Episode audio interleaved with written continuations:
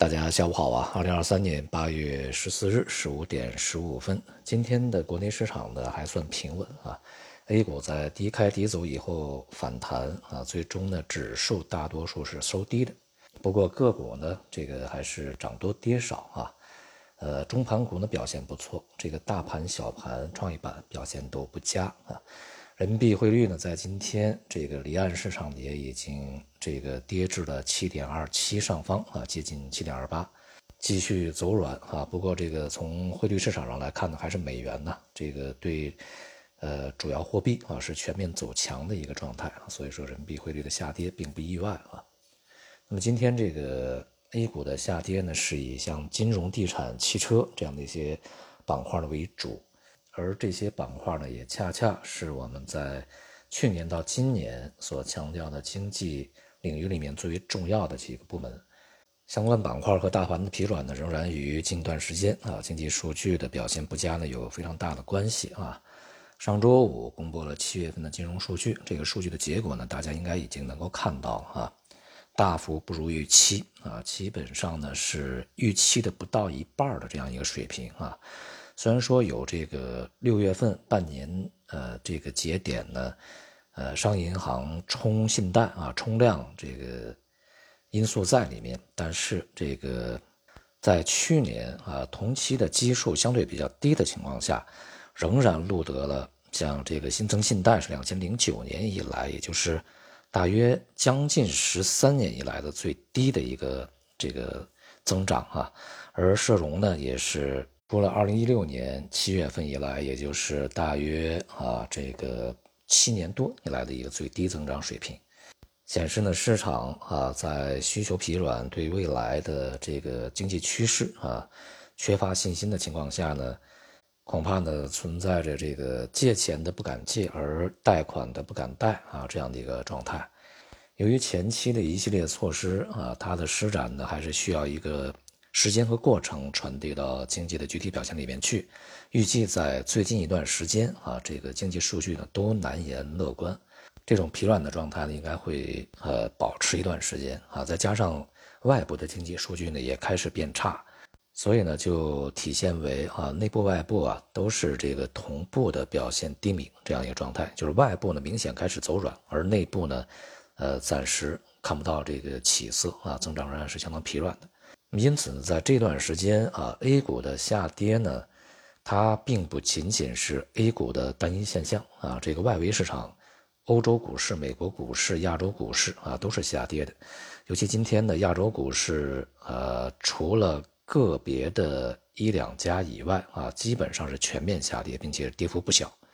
而上周呢，这个美国股市也出现明显的下挫，尤其是啊，这个。科技为主的纳斯达克啊，它的下跌呢更为明显一些。那么这里面呢，这个一些高科技的巨头啊，行业龙头个股出现了明显的啊阶段性见顶的这样的一个迹象啊，甚至可能会是中长期见顶。那么以 AI 啊这样的一个概念啊表现为主的一些个股，呃更加如此啊。这也可能预示着我们在之前所说的啊，就是美国的科技股引领了这一轮的反弹啊，但是当这个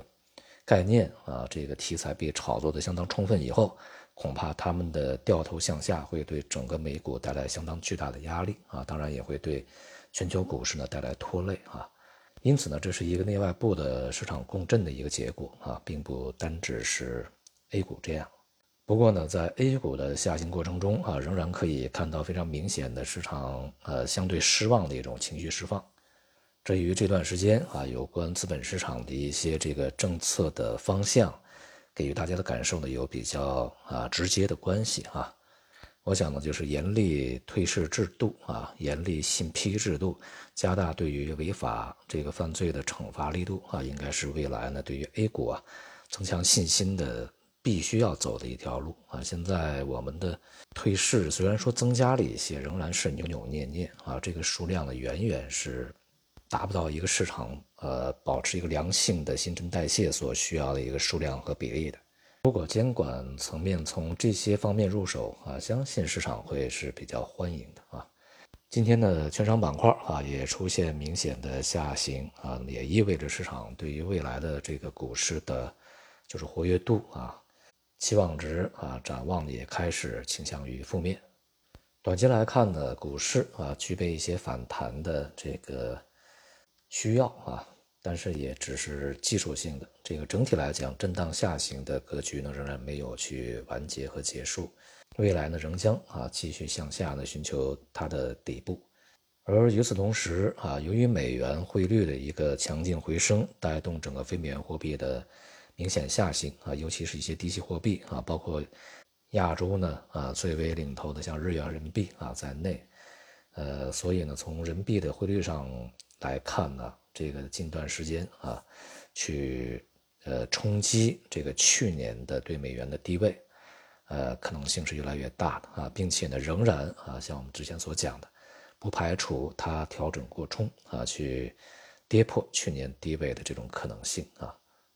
所以呢，在这样的一个情况下呢，对于整个的这个资本市场投资，仍然是要以谨慎为主啊。A 股呢，还是一些结构性的阶段性的机会啊。那么建议大家呢，可以关注一些呃普通的消费，无论是商品还是场景啊。那么还有上游的资源啊，当前呢和这个整个商品市场相关联比较密切的一些行业板块，同时也还有一些这个疫情之后啊，全球呢从这个全面的恢复啊，这个比如说交通啊、往来啊这样的一些层面呢，去寻找一些机会为好啊。好，今天就到这里，谢谢大家。